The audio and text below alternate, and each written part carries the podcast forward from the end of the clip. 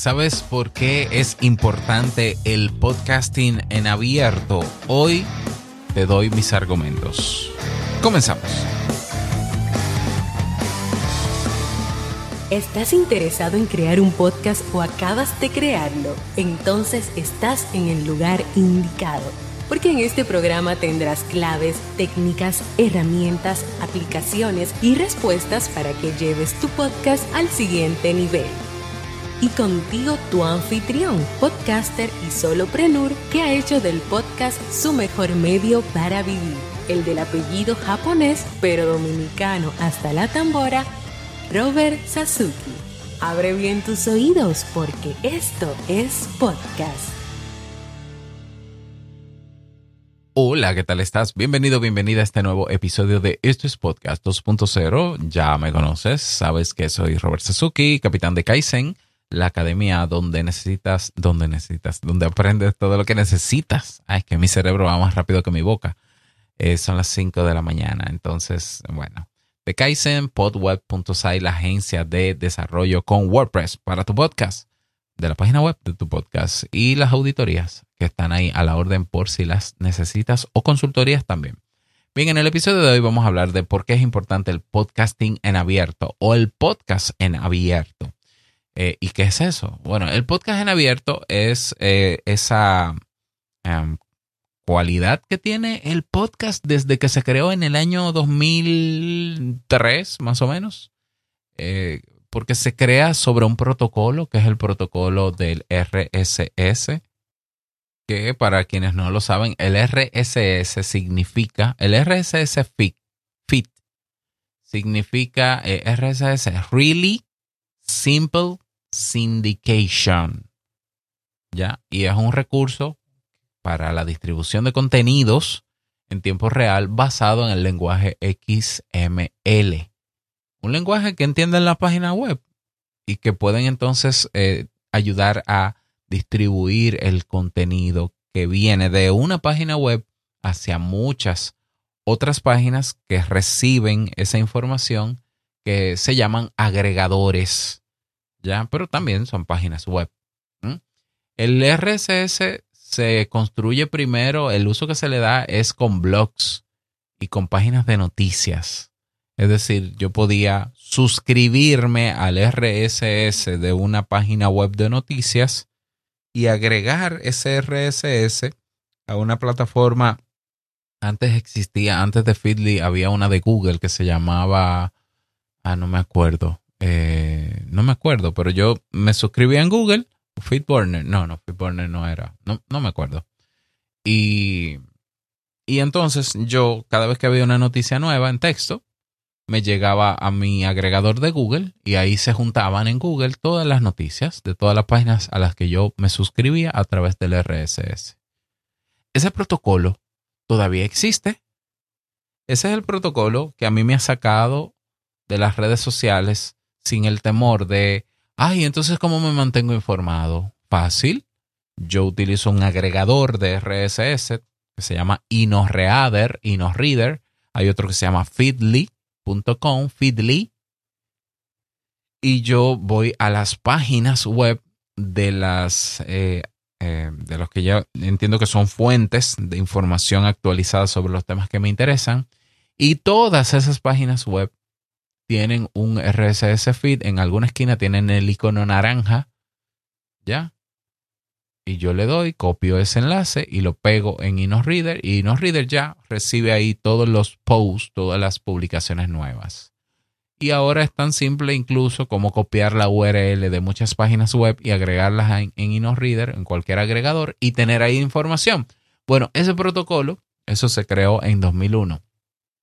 Más o menos, 2001. Eh, digo, no, fue antes, fue antes, fue en los 90. En el 2001 es donde se le agrega, se le agrega etiquetas al feed para que se pueda incrustar en él, en esa etiqueta, porque recuerda que el RSS es un archivo, se le pueda incrustar audio o video, aparte de texto, incluso imágenes también. Entonces ya el contenido en una publicación de una página web viajaba en formato texto, si había un audio audio también, si había video, video también, si había fotos o imágenes también. Y los agregadores comenzaron a interpretar esas características nuevas y esos agregadores te ponían el audio también y se podía reproducir. Y en los agregadores lo que se puede es reproducir, visualizar ese contenido, escucharlo, verlo. Eh, pero el, la fuente del contenido, donde está alojado el contenido, es en la página original, la página fuente.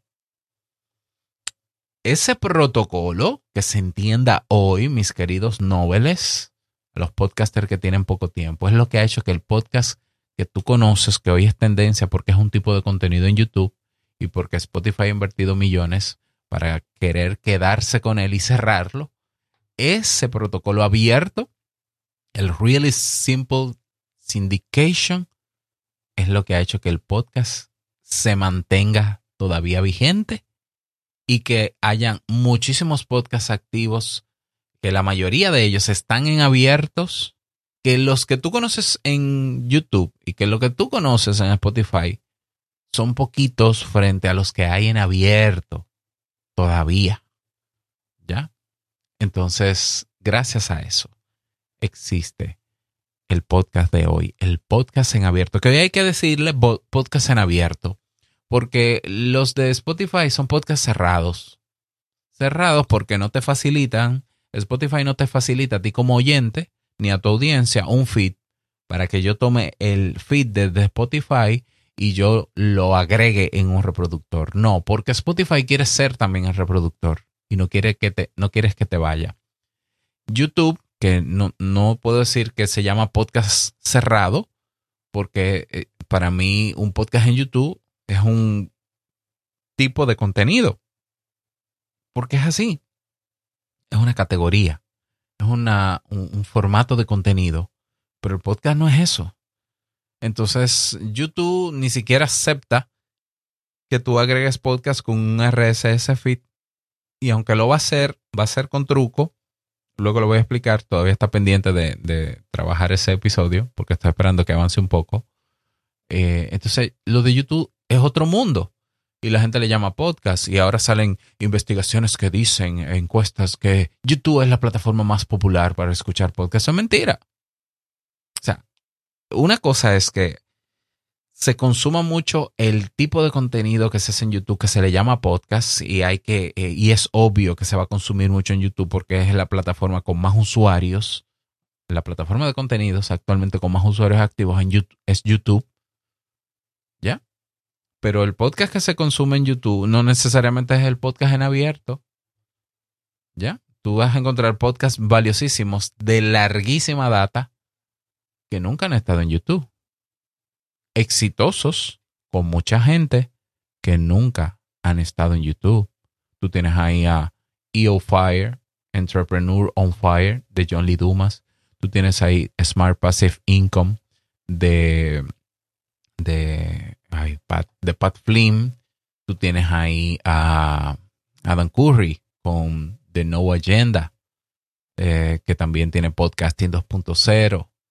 Eh, tú tienes podcasts, eh, muchísimos podcasts que han sido sumamente exitosos y que han permanecido por muchos años en el protocolo abierto, en diferentes plataformas. El, de Mac Marron, What the fuck, eh, WTF de Mike Maron. ¿Ok? Entonces, todos ellos, todos esos podcasts, te invito a un café, que hay que decir que de los hispanos es exitoso, ¿ya? Porque tenemos también podcasts hispanos de larga data. En caso de que el mundo se desintegre, un podcast que se creó en el año 98, cuando ni siquiera el concepto de podcast existía, cuando ni siquiera el RSS tenía las características para distribuir podcasts y es latino, ¿eh? en caso de que el mundo se desintegre. Muy exitosos, siendo abiertos, estando en abierto. Porque es importante que el podcast siga en abierto. Bueno, evidentemente, si una empresa, una plataforma se adueña del podcast y solamente se va a escuchar podcast ahí, hay que jugar el juego de ellos y someterse a, los, a lo que ellos quieran.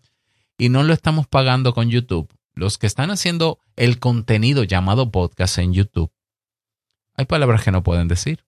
Tienen que ponerle un pito, un pitido a las palabras o hacerle un corte.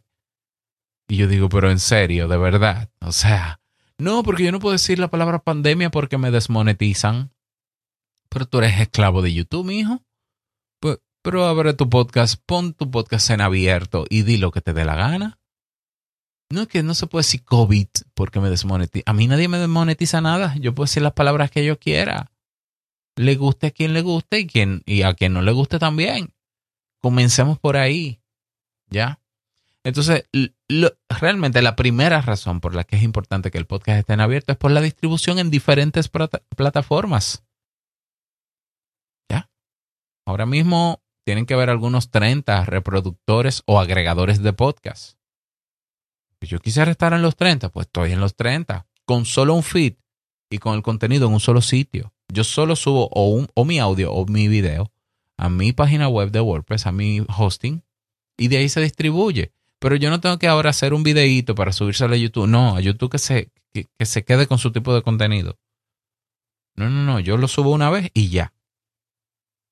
Y se distribuye. Eso no quiere decir que va a ser exitoso y que va a llegar a mucha gente porque se distribuya. No, no basta con eso. Hay que hacer promoción y publicidad, pero, pero se puede ir Castos, se puede ir Pocket Cast, puede cerrar, que, en algún momento estuvo casi en quiebra Pocket Cast y fue comprado por Automatic. Se pueden ir tres agregadores de un día para otro y quedan 27. Y mi podcast se seguirá distribuyendo. Y así como se puede ir un agregador, llegan cinco, porque los desarrolladores, al ser un protocolo abierto, pueden utilizar todas las características del feed para crear nuevos reproductores. Incluso hoy tenemos reproductores de podcast o agregadores de código abierto y de software libre. ¿Qué quiere decir esto? Que hay personas que pueden replicarlo, que pueden modificarlo, que pueden personalizarlo. Por tanto, eso garantiza la eternidad del podcast, por decirlo de alguna manera. ¿Mm? También es, es importante porque a través del RSS feed tenemos alcance orgánico generalmente. En Spotify yo estoy convencido de que te meten números.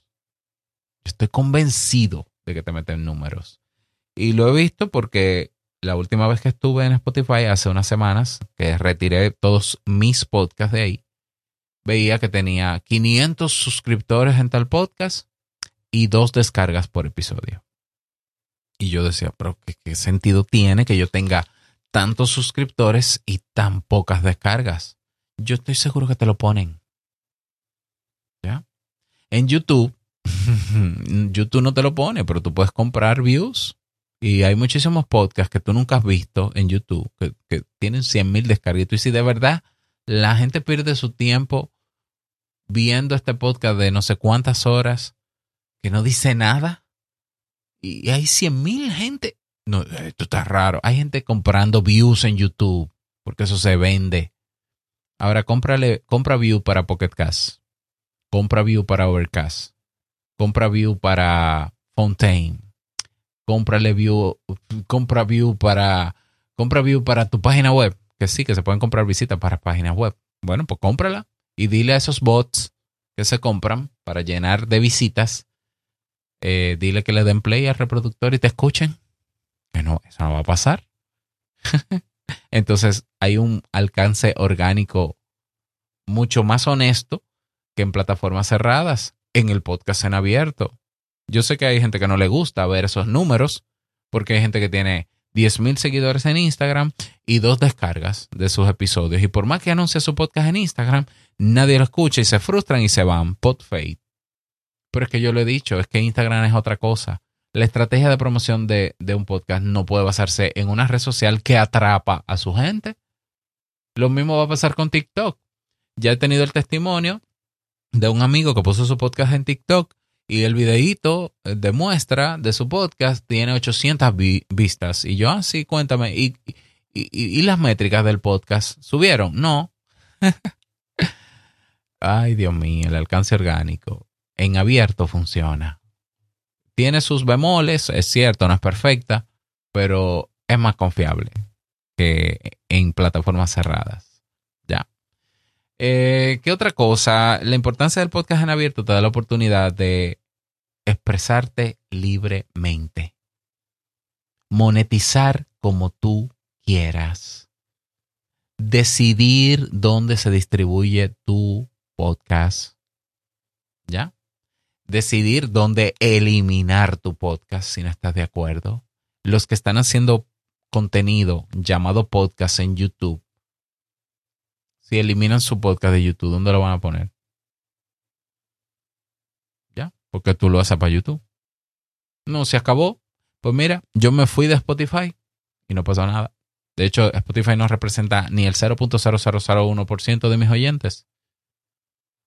Y no pasa nada. Entonces, eso es libertad de yo tener el control de mi podcast completamente. Eh, también tengo el control de dónde alojo mis audios y mis videos. No tengo que depender de un tercero, de un proveedor, porque yo sé que hay gente que dice, ah, es que necesito un hosting. Y entonces como quiera hay que pagar y eso me limita. Tú puedes montarte tu hosting o con Castopod o con WordPress. Y hay que pagar, bueno, hay que pagar alojamiento, hay que pagar, pero por Dios, hay cosas en Internet que se sostienen es así. Bueno, todo se sostiene con dinero. Entonces sí, pero tú no vas a pagar lo mismo que con un proveedor, vas a pagar mucho menos y tú tienes el control total de tus archivos. ¿Y qué pasa si yo quiero modificar un contenido luego que se publica en mi, en mi hosting de podcast o en mi página web? Puedo modificarlo cien mil veces que yo quiera. Ahora, sube un video a YouTube y luego modifícalo y que mantenga las mismas métricas. No, tienes que eliminar el video y subir otro. Y el algoritmo de YouTube decide qué hacer con ese video. Como el algoritmo de Spotify decide qué hacer con tu audio. ¿Ya?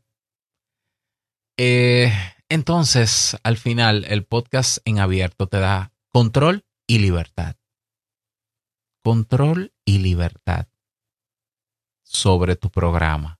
Garantiza el protocolo RSS que va a permanecer por muchos años como tú quieras que permanezca tu podcast.